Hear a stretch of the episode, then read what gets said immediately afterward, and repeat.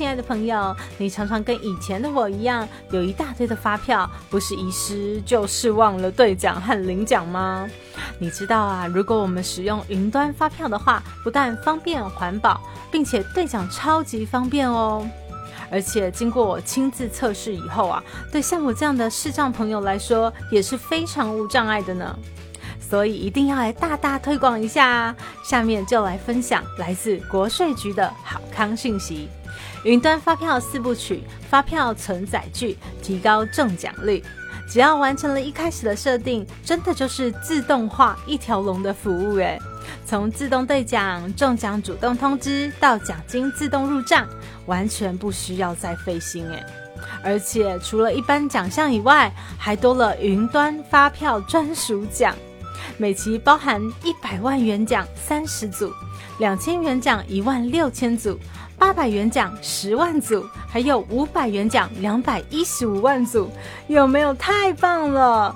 设定步骤也非常简单，第一步，请先下载一个 App，叫做统一发票兑奖。第二步，按照指示来申请，就可以绑定手机条码。第三步，设定你的领奖账户。最后一步，设定载具归户就大功告成喽。因为我们实在是有太多可以储存云端发票的地方，设定好了你的所有归户，这个 App 就会帮你全部都一网打尽，再也不用担心会错失任何领奖机会了。我们也会在节目的资讯栏中放上云端发票设定四部曲的图文连接，按着一步步操作就可以轻松完成设定。希望这个分享让大家的生活都更便利哦。以上广告由财政部中区国税局提供。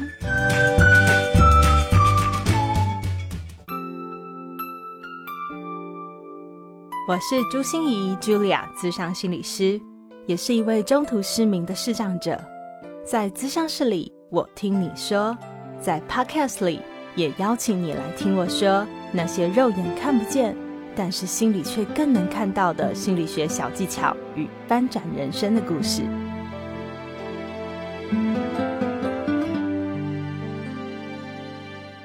Hello，Hello，亲爱的朋友，你好吗？我是朱心怡，Julia，智商心理师，欢迎收听朱心怡说心里话。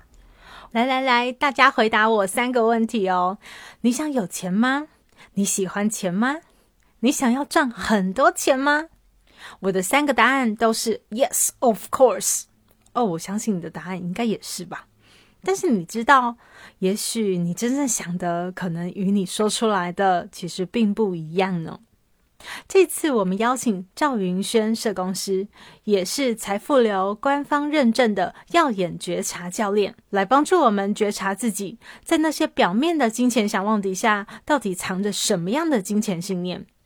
云轩还为大家准备了一个金钱信念与态度量表。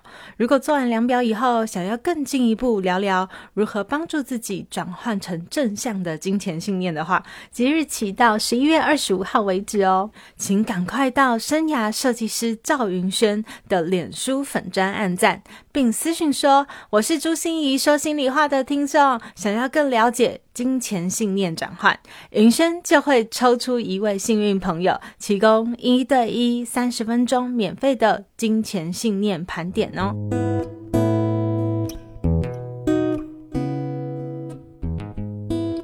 因为我主要其实做很长一段时间是在做经济辅助的业务，就是我们服务比较经济弱势的家庭或者儿少。那其实因为在工作上，其实都会。呃，其实，在协助脱贫过程当中，其实都会去制呃去安排或者是设计一些方案课程，或者是一些理财相关的一些职能，对，去陪伴家庭，可以去翻转他们的一些生活或学的一些技能。可是，其实就是在这样长期的过程中，其实有时候你会看见，就是很多家庭，他呃，不管是家庭，或者是我们，或者是我们自己，我们自己，其实有时候在生活当中，对于那种金钱的消费习惯啊，或是都还是会看到一些。呃，很担心，然后很害怕，很恐惧，或是不理性的一些消费的行为，然后他会创造一些，就是你会觉得很很特殊的一些决策的行动。比方说，就是像家里的钱其实是不太足够用的，但是他可能会投资在就是享受品，或是这种呃就是奢侈品上面，然后来给自己一些慰藉，但是却没有去照顾到基本的生活开销，哦，对，等等的，像这样。所以，所以，所以我就觉得很好奇啊，就是会有一些，我觉得一定有一些力量，其实在当中是有一些影响到我们的一些决策的，就是在金钱上面的这件跟金钱的关系。对，所以云轩是在你的实务工作过程中，越来越发现，诶，好多人我在协助他脱贫的这样子的过程，经济辅助的过程，可是大家使用金钱的状况会非常不一样，而且有些好像会让你匪夷所思，是不是？对，有一些人他可以透过一些课程跟学习，其实是比较可以，就只要他做对决策，其实他就可以有一些调整。但有一些人，我觉得好像在这个决策的之前，还有一些没有被处理到跟没有被看见的需要。对，所以你知道吗？这个就是我觉得很特别的事情，就是说我们一般都会说，哦，你缺钱那就是赚钱呐、要不然就是学投资理财啊。我们现在有超多这种课，对不对？对对可是你会很难想象说，其实金钱的问题，它从来不是金钱的问题本身而已，对，它可能还牵涉很多你背后的东西。是嗯，所以云轩，你看到背后的东西，那是什么？我觉得它是人跟金钱的信念，就是你怎么理解金钱对你的意义这件事情。嗯，对我觉得那是背后有一些含义的东西。哦你怎么理解金钱对你的意义？我觉得每个人对金钱的意义都会有点不同。比方说，我们从小到大嘛，一路成长，然后我们家里会有我们自己家里的习惯的消费的习惯，那它可能会带给我们一些不同的感觉。比方说，心仪，你觉得当你想要金钱，你会想到什么感觉？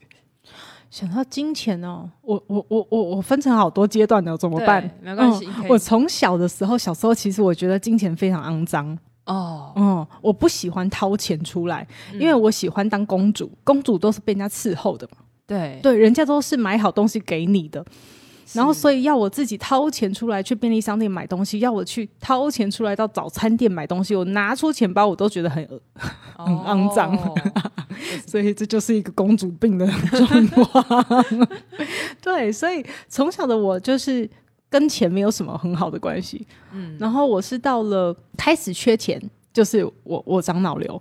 嗯我开始觉得哇塞，我爸爸都说我是倾国倾城的美女。倾国倾城的意思就是我那个年代没有鉴宝，哦，所以我爸爸上尽家财啊。就是来治我的病。所以我那时候有一个非常非常匮乏的感觉，就是钱好重要哦。我爸爸今天是有国可以请，有家可以请啊。要是我以后心爱的人发生了什么意外，或他出了什么需要，然后我要请郭请城，可是我根本没有啊，对，那怎么办？所以我那时候金钱的观点突然从一个很嫌弃他的东西，变成一种无底洞。我很贪婪的想要更多的钱，因为我要保障我自己的幸福，保障我身边的人的幸福。是是对，所以那时候的匮乏感就变得很重。是，嗯嗯，等到很后来，当我出社会了以后，当然做了很长一段跟钱的功课啊。从我开始根本不敢跟人家谈钱，你知道吗？然后我就发现好多人找我去当志工、哦 义工，就是我去了演讲完了以后，人家才说哦，谢谢朱老师你来，我就说嗯，没有没有要签任何东西吗？这样，然后大家说没有啊，好、谢谢老师，然后就再见了。然后我就发现、啊、越来越不行，然后我的那个 email 也改了很多次，因为别人都会找我来。呃，演讲啊、工作坊啊，或者是各资的时候，都会跟我讲说，哎、终点费是多少？以前我都不敢问哦，我从第一步开始问他们的终点费是多少。第二步，我开始来希望我的终点费可以调高到多少？第三步开始觉得终点费不能调高，那时数可以加长吗？就是从那个一再的谈判的过程里面，嗯嗯，我才越来越敢直接谈钱的一件事。嗯嗯，所以我非常有感觉，就是其实钱的问题不是钱的问题，嗯是我们自己怎么看待钱，然后跟钱的关系是怎样的关系。是的，我们是不是跟钱有处在一个顺畅跟舒服的关系？对，我是一个就是想到他就很紧张，然后很害怕，或者是就是很厌恶的这样的心情，其实它都会影响到我们跟金钱这件事情的关系。嗯嗯，对所以我现在想到钱的时候，我就会讲，好美好哦，可以在沙滩上，有没有？然后然后有一个自己的房子，太棒了！嗯，就觉得好美好、很舒服的感觉了。那那个时候我就觉得，嗯，我跟钱应该有个比较好关系了。是是是，我觉得它是一个过程诶、就是越来越想象，然后我就是越来越就是跟他越来越开心，跟越来越自在。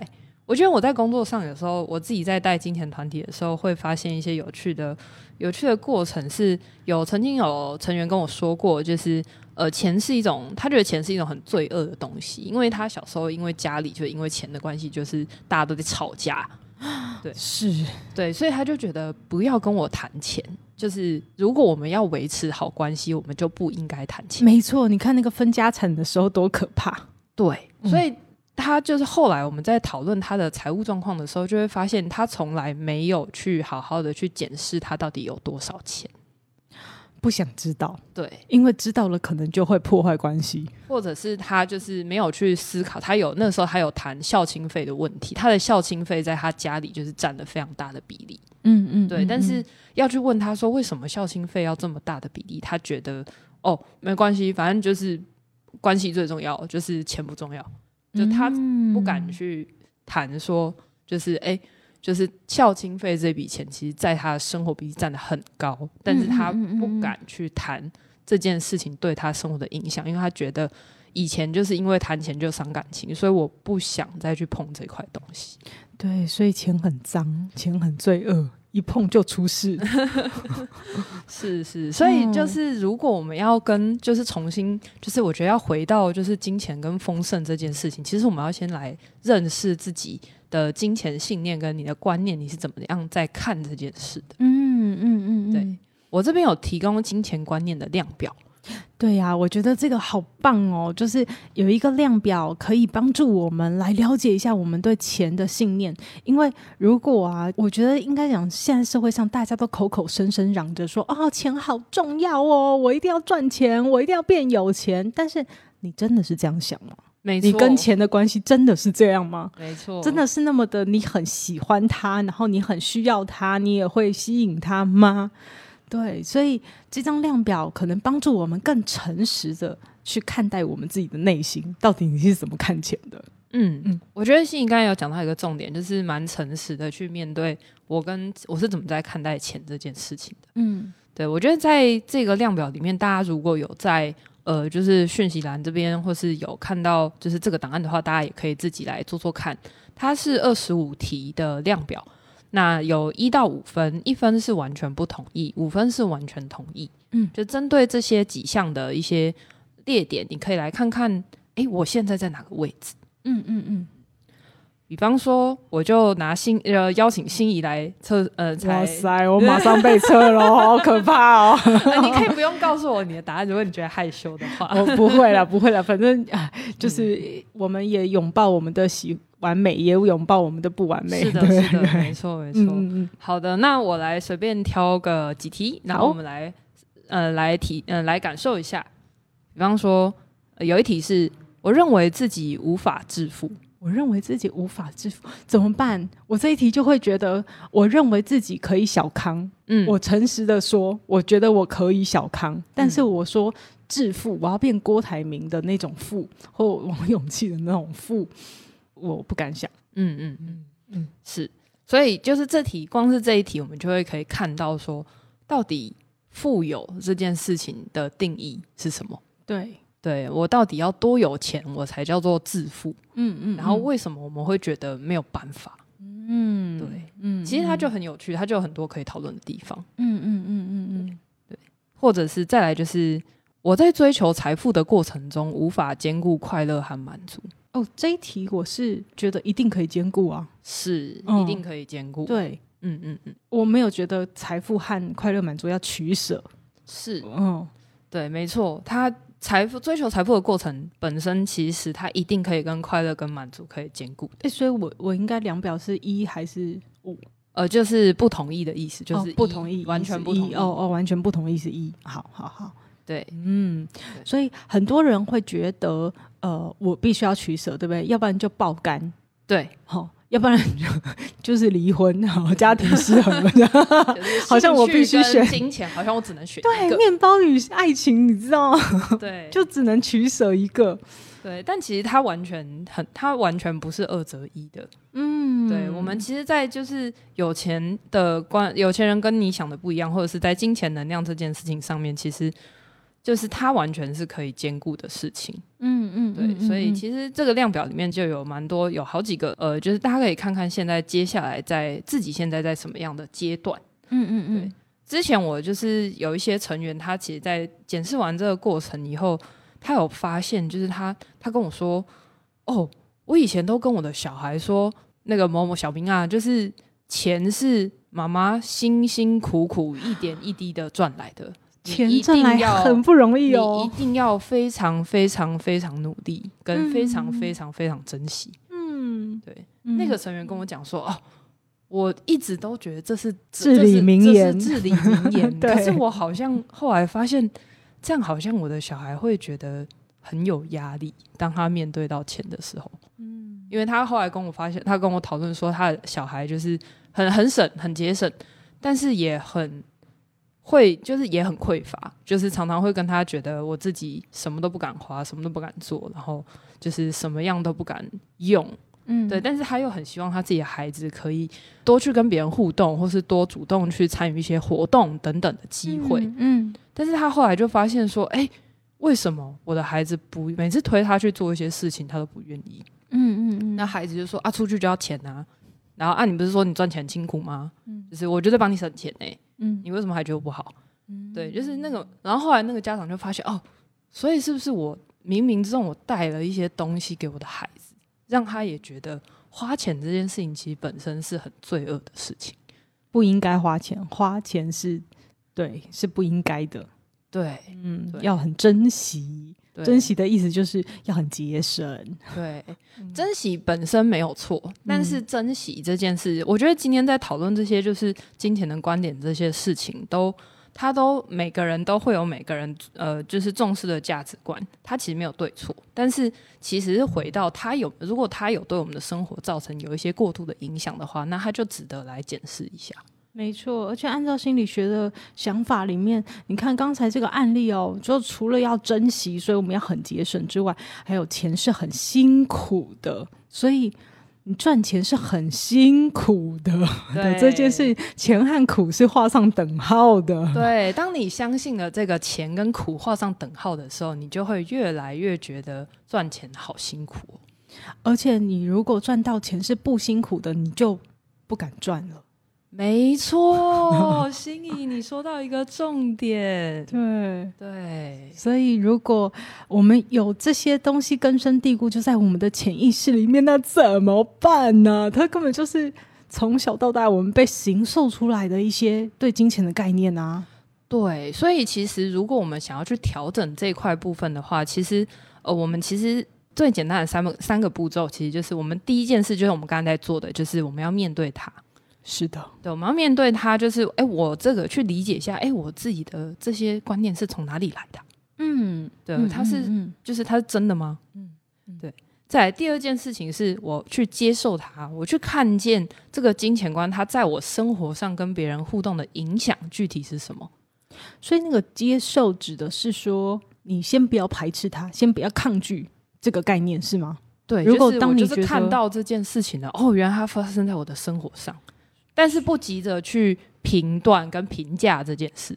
哦，所以如果我认为金钱是罪恶的，嗯我认为金钱是肮脏的，嗯我先不要去评价说，哎，你怎么会有这种信念？我要先去理解，到底是因为什么样的脉络、什么样的环境，让我去形成这样的信念，是吗？没错，嗯没错，嗯说的没错，就是我当我能够就发现哦，原来我是这样想的，嗯它就是一个，它就拉出了一个距离。嗯嗯嗯嗯，他就拉出了一个距离，哦，就很像是我们心理学里面说的外化、哎没错，就是是你在很外面的，你跟他有一点距离，就是他不代表你。哦对只是你在看他，你在看他怎么长成这个样子呢？是的，是的。哦、OK OK，然后第三步，第三步就是接下来我们要转换观点，让嗯金钱回到它本身的中性。嗯，对，简单来说，呃，刚才前面讲的例子就是。呃，我对于钱使用钱这件事情，我是有感到罪恶感的，因为它会创造冲突。嗯嗯，对。但是其实真实来说，其实钱本身是中性的。嗯，会创造冲突的是人性。嗯嗯嗯，对。就像有点延伸刚才信义说，从第二件事情我们开始做外化这件事情。嗯，对。当我们有保持距离的时候，我们就可以比较重新看待哦，金钱跟我的关系会比较好。嗯嗯，哎，所以云轩，你刚才跟我们讲的这三步骤，我觉得都很棒。可是它都是一些原则的概念。嗯，你以后有可能来跟我们聊聊具体的一些方法吗？或者是我们到底要怎么改变我们自己？嗯，没问题啊。其实，在金钱这个概念里面，我觉得可以，大家可以想象，每一个人都是一个财富容器。嗯，每一个人就是一个容器。那你的容器大跟小？就是会影响到你怎么样去创造你的金钱跟财富。哇哦！所以真的可以好好期待我们云轩以后会来跟我们分享财富容器的这件事情哦。怎么让自己的容器，哎？变大呢？对我也不知道我现在这个容器到底有多大哦，所以我们下一集就来一起邀请云轩。那我想问一下云轩，有关于金钱的问题，如果想要跟你来做更多的咨询，或者是甚至刚才有听到你有带团体耶，所以如果想要进一步跟你联系，应该怎么做？哦，如果想要跟我联系的话，一样可以从我生涯设计师的脸书上面找到我。那或者是我接下来我其实。呃，在今年的时候，我有开办了一个丰盛早鸟读书会。它其实就是我跟几位伙伴，我们其实用每周一、三、五早上六点到六点半的时间，我们就只有半小时时间，我们在分享就是书籍的章节，然后讨论丰盛，然后讨论自我成长，讨论商业养成的一些概念。对，所以如果就是有兴趣的伙伴，都可以从我的粉砖或者是丰盛早鸟读书会里面可以找到我。然后我们都很欢迎一起交流，好哦，好哦，我就会把这些资讯都放在我们的节目资讯栏中，我们就期待下一次的分享。谢谢云轩，谢谢。心念转个弯，生命无限宽。如果你喜欢我的节目，邀请你可以继续追踪，并且给我五星评价和留言互动。如果你也感受到我们团队的用心，可以使用自由赞助的功能，给予我们实质的鼓励哦。智商需求、合作邀约，或想要了解更多心理学的知识与故事，节目说明栏中都有我更多完整的资讯哦。